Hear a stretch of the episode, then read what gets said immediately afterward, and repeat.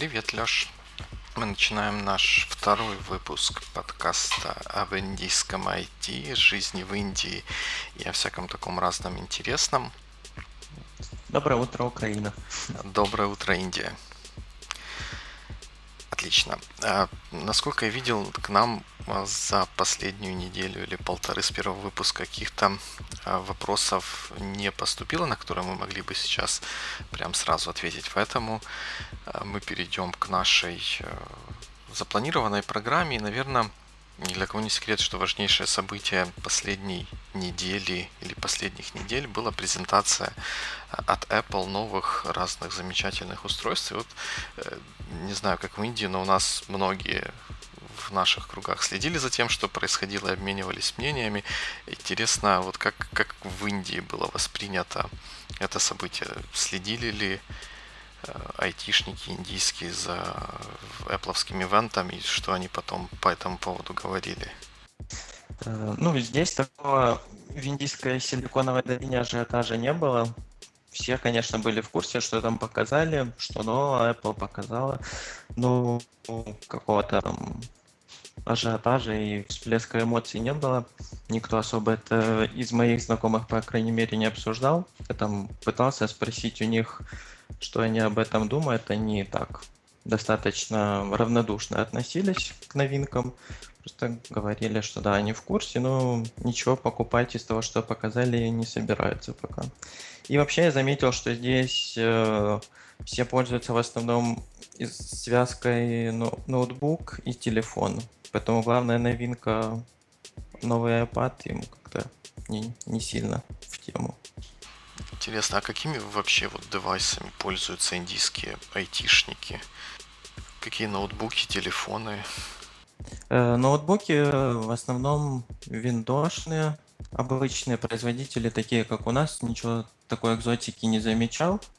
Dell, Lenovo, Acer, в общем, все как и в Украине. Э, маков, по моим наблюдениям, больше, чем Украине. Вот особенно там, если в коворкинг какой-то зайти, то практически у всех будут макбуки. Вот. И с телефонов, айфонов э, в процентном соотношении, мне кажется, меньше, чем в Украине. Все в основном пользуются андроидными телефонами, Motorola и Samsung и другими тоже такими обычными производителями, которые и у нас в Украине есть. Э, у них есть свои индийские марки, Micromax, еще какие-то, но они их не особо покупают. Ну, по крайней мере, из того круга знакомых, с которыми я общаюсь. Интересно, на Бангалор такой же большой вообще город, да, там много, много миллионов жителей живет. Ну, она 10, да, где-то живет. А, а там вообще есть в, в Бангалоре Apple Store или какие-то другие фирменные такие магазины от топовых производителей? Нет, самого Apple Store нет, но у всех основных производителей, Apple в том числе, есть официальные ритейлеры, которые все продают. И там и официальные а, магазины Dell, Apple, Microsoft. Вот с Motorola, кстати, интересно, у них э, очень популярны эти телефоны, но их нельзя купить в офлайновом магазине. У них какое-то соглашение, по-моему, или с, с индийским Амазоном, или с Флипкартом, и вот телефон Motorola можно купить только там. Только в одном интернет-магазине. Интересно, это, наверное, как-то связано с тем, что Motorola купил Google, да, и они теперь как-то по-другому логистику выстраивают этой истории. А ты говоришь, флип, флипкарт это такой а, индийский аналог Амазона, да, местного разлива? Да, да, это индийский Амазон, точная копия. Тут очень популярен, вот, многие покупают там. Вместо Амазона. Угу. Ну вот, а если теперь переходить уже к теме такой э, общая, общая индийская айтишная, вот э, если вернуться на минутку к устройствам, получается микс примерно такой же, как у нас, как у нас в Украине. А вот э, у вас в офисе вашей компании, команде, чем люди пользуются? Это Windows, Mac? Да, в основном это Windows, вернее даже не в основном, а у всех. Mac в офисе только у интерна из Германии. И iPhone тоже. Наверное, потому что он из Германии. Наверное, да. Нет, вру. Айфоны есть и у каких-то индусов. Некоторые индусы говорили, что у них до этого был iPhone, но они его потеряли и теперь не могут себе позволить опять купить iPhone, поэтому у них уже какой-то андроидный телефон. Вот. Так что, в общем-то, картина примерно такая же, как у нас. И еще что я хотел отметить, здесь э, намного больше людей и намного более активно пользуются телефонами, чем у нас. Наверное, здесь сказывается то, что у них 3G чуть раньше, чем у нас появился. И вот уже у них 4G появляется. Вот, и, ну, я и по своим наблюдениям замечаю, и по Google аналитикам тоже смотрю, что где-то вот 35% трафика, например, на сайт идет именно с мобильных устройств. Не с таблетов, а именно с мобилок. Ну и по моим наблюдениям тоже вот намного больше, чем в Украине. Они заходят в интернет с телефона. А как, как этими девайсами люди пользуются? Вот каждый ходит со своим ноутбуком, приносит его в офис, расставляет и потом забирает? Или у всех стационарные какие-то есть компьютеры, именно офисные? Да, в основном у, каждого свой личный ноутбук, ну, по крайней мере, у нас в компании так. Он приходит со своим ноутбуком на работу, но там в резерве есть еще два или три ноутбука, которые можно взять, если там с твоим ноутбуком что-то случилось, или я один раз забыл зарядку, например, другие зарядки мне не подходили, я пересел за корпоративный ноутбук такая система. То есть каждый, ну, такая стартапная атмосфера, да, у вас каждый ходит со своим, со своим ноутбуком. А вот есть такой ну, миф, наверное, это, наверное, не миф, а как бы суровая правда жизни, что в Индии айтишников вообще там очень-очень много, просто потому что у них и людей много, и они как-то э, все любят в IT, в IT работать. Вот по твоим наблюдениям, это как правда, неправда, действительно ли их так, так много? Да, ну, по, по моим ощущениям, это оправданный миф. Ну, то есть миф развеян, по крайней мере, если судить по Бангалору. И э, наличие большого количества айтишников ощущается не только, там, когда по улице идешь и видишь много людей с, с рюкзаками, с ноутбуками, а на разных как бы уровнях. То есть видно, что в городе очень много стартапов, Например, приходишь к врачу, а там висит какой-то, какая-то реклама, типа в следующий раз можешь забукать врача через наше приложение. Приходишь в кафе, а там тоже какая-то реклама висит. Вот есть приложение, если бы ты заказал еду через него, то получил бы там 10% кэшбэк. Или приходишь на автобусную остановку, а там тоже какой-то стартап рекламируется, который лучше работает, чем другие автобусы. И таких вот примеров очень много. Это интересно. Стартапы необычная, наверное, это как бы, как мне, как мне кажется, для, для Индии история, потому что мы все знаем Индию как э, такой вот э, черную дуру, если так можно сказать, аутсорсинга, что там есть очень большие-большие монстры аутсорсинговые, в которую отдается по, по последним каким-то подсчетам 90 или даже больше 90 процентов э, всего аутсорсинга из Штатов. Хотя нет, это 90% в сравнении с, э, с, с Украиной. А вот про, про вот такие вот компании как-то приходилось слышать от кого-то или видеть их присутствие. Наверняка они там хантят, как-то людей ищут, зазывают на курсы или как-то как иным образом проявляют свое присутствие. Ты имеешь в виду большие аутсорсинговые компании или продуктовые? Да, да, да, да, аутсорсинговые, там Випра, какие-то Когниза, да, Инфосис, вот какие-то такие вот. Угу. Э, нет, я такое не замечал. По крайней мере, ну, наружной рекламы какой-то их не видел. Единственное, что видел просто автобусы Инфосис, еще каких-то больших компаний, которые собирают айтишников по районам и привозят их в офис. Вот, а такого... Наружная реклама в основном такая более стартаперская и образовательная. То есть там можно увидеть большие баннеры, там начни карьеру в Big Data или приходи к нам на курсы, получи сертификат там, по цифровому маркетингу или что-то такое вот. Интересно, потому что как вот из того, что мы э, видим снаружи Индии, это вот как раз то, то, что мы конкурируем с ними в аутсорсинге, а стартапы, вот судя по тому, что ты говоришь, у них направлены больше на какой-то внутренний рынок, чем на мировое господство и какие-то западные, западные рынки. Да, да. То есть э, здесь много таких стартапов, которые просто клоны западных продуктов, и они все равно развиваются, потому что рынок настолько большой, и они его как бы адаптируют под индийские реалии. То есть у них такая модель оправдана вот клонов. То есть у них есть свой вот Amazon, свой Uber, Ola называется. Вот их машин здесь намного больше, чем Uber. Uber тоже есть, сервис там лучше, но Ola просто больше. То есть иногда ты хочешь заказать Uber, и в твоем районе не может быть, ну, нет, нет Uber, или их, их там сильно быстро заказывают, и ты не успеваешь заказать машину. А Ola всегда есть. Интересно, интересно. Это, конечно, преимущество того, что рынок, локальный рынок такой большой, с больше, чем миллиардами людей и 10 миллионами человек в одном городе. Интересно, ну, да. И больше миллиарда людей в стране. Ну, да.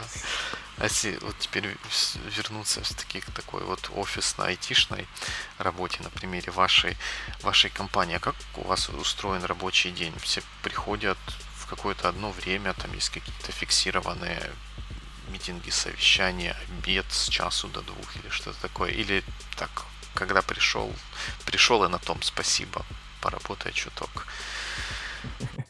Э, нет, ну, такого жесткого графика расписания нет. Но все приходят примерно в одно время. Утром это с 9 до 10, где-то большая часть офиса собирается.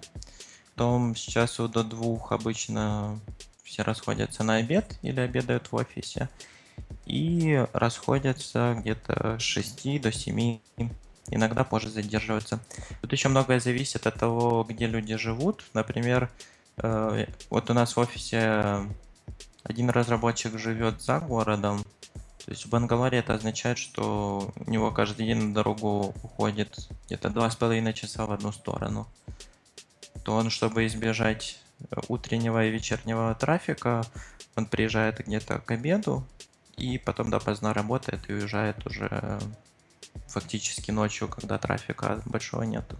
Он на, на машине ездит, наверное, да, не на общественном транспорте? Нет, на общественном, по-моему, на автобусе. А, ну тогда герои-то какие-то Такие нечеловеческие усилия, конечно, два с половиной часа ездить в каждую. Да, да. Но это вообще странно. У многих здесь э, мопеды есть. Я не знаю, если честно, почему на автобусе ездят. Здесь самый популярный и самый быстрый способ передвижения это скутер или мотоцикл. А как вот сам рабочий, рабочий день устроен, когда все собрались, то есть все потом сидят такие, как бы работают и ни на что не отвлекаются или, или отвлекаются? Вот я почему спрашиваю, потому что когда я э, работал в Штатах, как бы в офисе, можно сказать, с 9 до 5, хотя там с 8 до, до 5 получалось э, утра, то я как-то был поначалу удивлен тем, что в рабочее время, когда вот все собрались, был с 12 до часу ланч, как бы такой официальный у всех, когда все, большинство людей ходило, ходило на обед, то вот за пределами ланча, вот в такие вот обычно рабочие часы, э, очень и очень и очень редко можно было увидеть человека, разговаривающего там, по, по мобильному телефону или просто по телефону, или делающего какие-то не нерабочие, нерабочие задачи. Я неоднократно слышал, что вот когда кому-то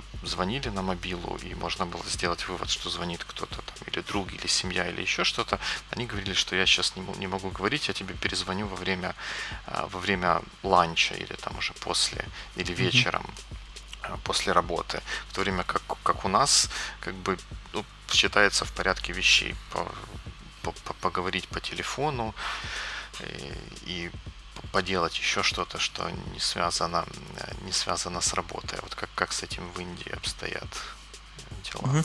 Ну, здесь, мне кажется, более лояльно как-то. То есть, если там нужно поговорить или еще какие-то небольшие личные дела сделать, то не знаю, к этому нормально отнесутся. Вот. Не, но мне кажется, это все-таки больше от компании зависит, чем от страны.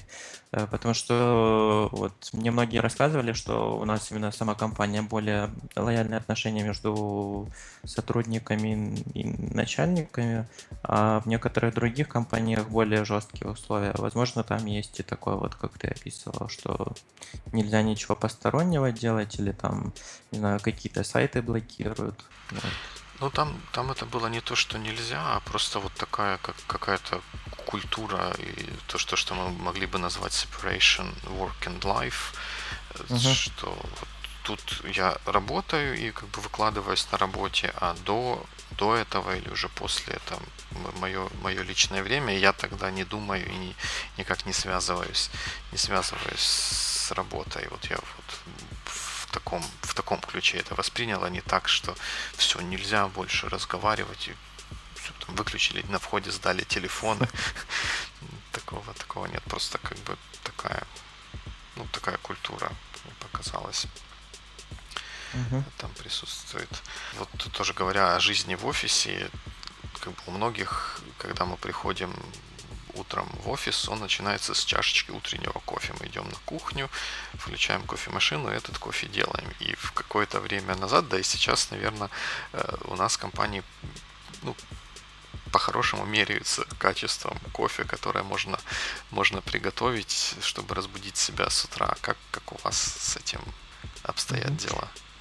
Да, здесь примерно так, так же, но единственное, что э, в офисе нет своей кофемашины, но есть человек, который приносит кофе два или три раза в день, по-моему. Утром где-то в пол одиннадцатого он приходит к нам в офис и всем разносит чай, кофе, кто что хочет. Потом он приходит, по-моему, после обеда и вечером. Вот. А, то есть это, это работает. Это, это у него как бы такой бизнес или это сотрудник компании. Нет, это не сотрудник. Он, ну, он никакого отношения именно к компании не имеет. Он, наверное, в, неко- несколько компаний так ходит. Он просто приходит там с термосами, еще с чем-то, готовит всем кофе и уходит дальше. Интересно, то есть получается выгоднее иметь такого дядечку, чем, чем кофемашину. Кстати, а вообще какая-то есть э, какие-то плюшки, печеньки, прянички, ну, кофемашины нету, ну, там, чай, чайник. Э, чай, чайник есть, а вот такого, что там какое-то место с плюшками, печеньками и так далее нету. Вот, вот этот дяденька приносит кофе и все. Все остальное, все, что сам хочешь, что приносишь. Так что в этом плане тут э, не так хорошо, как в некоторых наших компаниях. А это как, не знаешь, это только вот у вас такая специфика или вообще как-то не принято у них именно в Индии? Не, я думаю, это опять же от компании зависит. Я слышал и думаю, что во многих компаниях есть свои кофемашины, печеньки, какие-то снеки, еще что-то. Вот в коворкинге, где я сейчас сижу, тоже можно пойти на... Есть кухня, здесь как бы трех- или четырехэтажный коворкинг, на первом этаже есть кухня, Туда любой может зайти, э, налить себе чаю, кофе и взять какую-то печеньку. Ну, то есть в, в коворкинге все-таки есть, а там кофемашины. А, подожди, коворкинг это не то, где, где твой основной офис, правильно? Да, да, да. Офис отдельно, а я сейчас э, пришел в коворкинг за интернетом, потому что дома нет интернета. Так до, до сих пор не, не решилась, да, эта проблема. Да, да, мы уже неделю на новом месте и без интернета до сих пор. И мы вчера написали письмо, и они сделали вид, что первый раз об этом слышат. Такие, о, что нет интернета? Куда сделаем? Да, это интересно. Наверное, в следующий раз поговорим более подробно о всяких таких индийских заморочках и, mm-hmm. и менталитете. А сегодня продолжим тему вот такого вот IT, работы, работы в офисе, айтишном. Вот есть такой тоже миф, хотя я, опять же, работая в Штатах, его немножко, немножко подтвердил, что индийцы, они такие, ну, трудолюбиво упертые, наверное, в хорошем смысле этого слова, что если надо чего-то сделать, они как бы сидят и, и делают, и делают, и делают, и делают до тех пор, пока, пока не сделали. Ну, по крайней мере, так, так работали те, те индийцы, с которыми мне доводилось совместно работать.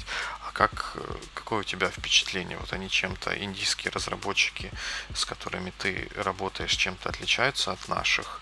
Ну, таких больших отличий нет, но вот эта черта, которую ты заметил, я тоже замечаю. Э, вот на, на нашем примере, э, например, они там назначили дату релиза, большого релиза на конец сентября. И, видимо, там, как обычно, немного недооценили, сколько времени на это нужно, то сейчас они вот, наверное, с начала сентября работают без выходных и в будни иногда овертаймят. И это, это как-то ну, в смысле, это официальная такая штука или, или просто вот они сами по себе такие, надо, надо делать, давайте будем, будем делать. Ну да, скорее неофициально, потому что, насколько я знаю, за вот эти выходы на выходных и овертаймы им там вообще не платят. Вот, поэтому просто все видят как бы, что надо. Там фаундер вот этого стартапа сам тоже овертаймит, он раньше всех приезжает, позже всех уезжает обычно. Вот, тоже с ними на выходных работает, то есть все как бы видят, что реально надо и стараются побыстрее это делать. А как, как вообще относятся к, ну, к фаундеру или как к начальнику в широком смысле этого, этого слова? Типа, о, начальник, малиновые штаны, надо делать все, что он говорит, или какие-то более, э, ну, если так можно сказать, западного типа отношения, когда начальник, он не начальник, он просто менеджер. Как бы с ним, если надо, можно и поспорить, и обсудить, и не согласиться. Скорее второе, вот как ты говоришь, западного типа, и нет такого, что кто-то работает там, ну, отношения, что кто-то работает на кого-то, все работают вместе, все идеи как бы обсуждаются, спокойно задаются любые вопросы, там иногда горячие дискуссии какие-то возникают, но нет такого, что там я начальник, вот делаем так, как я решил, за мной последнее слово. Если у тебя есть какие-то аргументы, они всегда выслушиваются. И просто в таких э, личных отношениях нет такого вот какого-то негативного отношения, или не знаю даже как сказать. В общем, более такие либеральные отношения между начальниками и сотрудниками. Но и здесь еще тоже стоит учитывать, что они это просто больше от людей зависит, они разные бывают.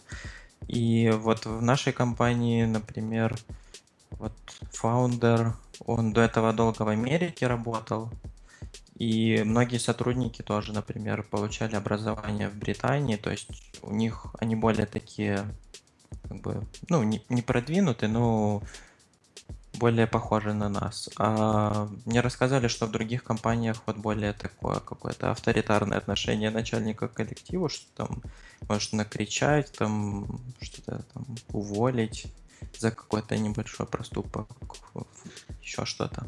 Ну да, есть тоже такой миф, что когда с индийцами работаешь, что они очень ну, не то чтобы боятся, может быть, это неправильное слово, но не любят говорить нет, что они, ты спросишь там, сделайте, не да, да, сделаем, хотя под, они в тот же самый момент могут точно знать, что они этого не сделают, но просто не, не могут сказать, не могут сказать нет, потому что так как-то принято всегда говорить.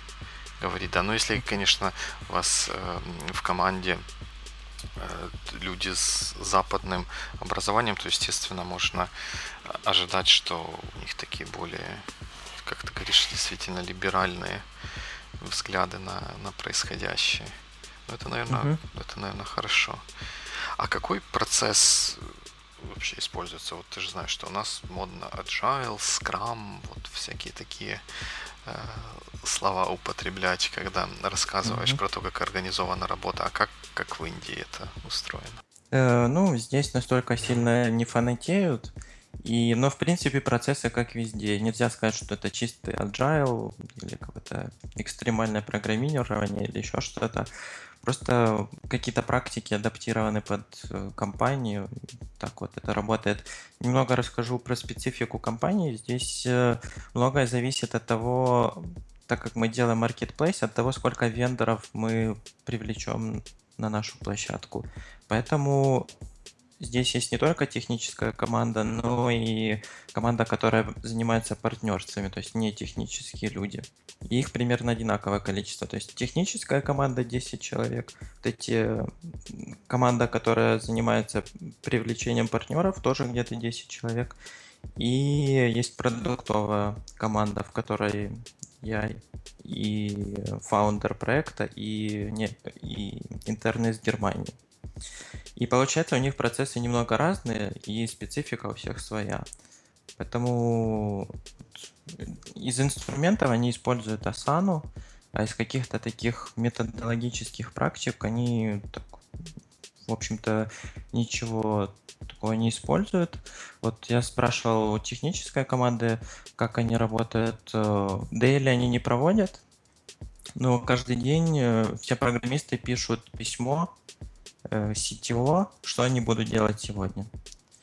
И для контроля задач они используют Asana. В продуктовой команде и с маркетологами они ничего не использовали для как бы учета задач. Поэтому я их подсадил на Trello. Сейчас продуктовая и, и несколько продуктовая команда и несколько маркетологов работают в Trello. Вот, отмечают задачи, которые они делают. Ну и как у них впечатления? Они говорят, так лучше с каким-то инструментом трекинга или, или по-старому на авось тоже нормально было? Ну, наверное, было нормально, раз они так работали, но сейчас они пользуются Trello, то есть, наверное, видят какие-то плюсы то, что им там, в принципе, долго убеждать не пришлось, просто я начал свои задачи заносить в Trello, показал им, что там к чему, и сейчас они сами все туда добавляют и там двигают карточки и так далее. То есть плюсы есть, что все в одном месте, вся там сопроводительная информация в карточках. А еще я забыл сказать, что есть специфика в работе технической команды, что э, в команде только программисты, то есть э, выделенных тестировщиков и дизайнера нет вообще. То есть э, тестирование происходит так, что программисты сами тестируют то, что они сделали, и потом все члены команды, когда пользуются готовым продуктом, если встречают какой-то баг, то заносят его в баг-трекер, техническая команда чинит. А дизайнерская часть отдается на аутсорс. То есть, если нужно какой-то большой кусок дизайна сделать, то нанимается какой-то дизайнер со стороны, он делает свою работу, а потом техническая команда работает. Интересно, а есть какие-то автоматические тесты или что-то подобное, что совсем без тестировщиков как-то страшно, наверное? Да, вот насчет этого я, я, если честно, даже не знаю. Потому что, получается, команды немного как бы не связаны друг с другом, что, например, я в продуктовой команде, я сижу в отдельной комнате с маркетологами. Техническая команда в своей комнате сидит, а вот эта команда про партнерство в отдельной комнате сидит. И мы как бы не очень сильно пересекаемся. То есть, как, когда продуктовая команда подготовила какую-то фичу, например, мы просто или идем к ним в комнату, или зовем их к нам в комнату, показываем, что мы хотим, и они говорят, ну, задают вопросы и просто уходят, делают это. Поэтому я вот в технические нюансы не так погружен, как это было вот в Ролапе, например. Такой интересная организация. А какие-то угу. проблемы от этого возникают из-за того, что каждый сидит сам, сам по себе, и тогда, когда можно было бы быстро что-то спросить, э, это вопрос не задается, потом уже, когда вы смотрите на готовый продукт, видите, что что-то было сделано не так, и рассказываете девелоперам, как переделать. Угу. Да, бывает, но в принципе мы сидим в разных комнатах, но это не отменяет того, что можно быстро зайти в комнату, например, к разработчикам и что-то обсудить, или если им что-то непонятно, то они приходят и спрашивают. Ну, таких каких-то больших проблем я не замечал. Как, как обычно, это обычно какие-то проблемы на стадии формирования требований. То есть продуктовая команда что-то не додумала, разработчики поняли это по-своему, сделали что-то так. Но таких вещей было немного. Понятно. Ну и тогда, наверное, один из последних на сегодня э, вопросов. Значимая часть жизни украинского IT или украинского разработчика включает в себя разного рода ивенты, которые в последнее время проходят с завидной регулярностью, иногда даже по нескольку ивентов в день, так что не знаешь, какой, какой выбрать. А как, как в Индии с этим обстоят дела? Или в Бангалоре, в, этим... в частности? Да, будем говорить про Бангалор, потому что он немного не такой, как остальная Индия. Вот. Я пока еще ни на какие ивенты не ходил, но знаю, что они достаточно регулярно проходят на разные темы. Их больше, по моим ощущениям, чем в Украине. Вот если зайти там на тот же meetup.com, посмотреть, там можно найти кучу ивентов на любую тематику. Э, вот еще э, знаком с одним коворкингом, тоже иногда от них вижу новости, что они проводят встречи с какими-то инвесторами или какие-то воркшопы или лекции. То есть такого много. Неделю или две назад приезжал в Бангалор Майкл Делл. С ним тоже была встреча, так что такого хватает. Здорово, интересно. Ну, будет интересно послушать твои впечатления, когда ты все-таки сходишь на какой-то из этих ивентов, чтобы угу. рассказать о том, как, как это у них, в отличие от того, как это у нас. Ну, наверное, на этом мы будем заканчивать нашу сегодняшнюю программу.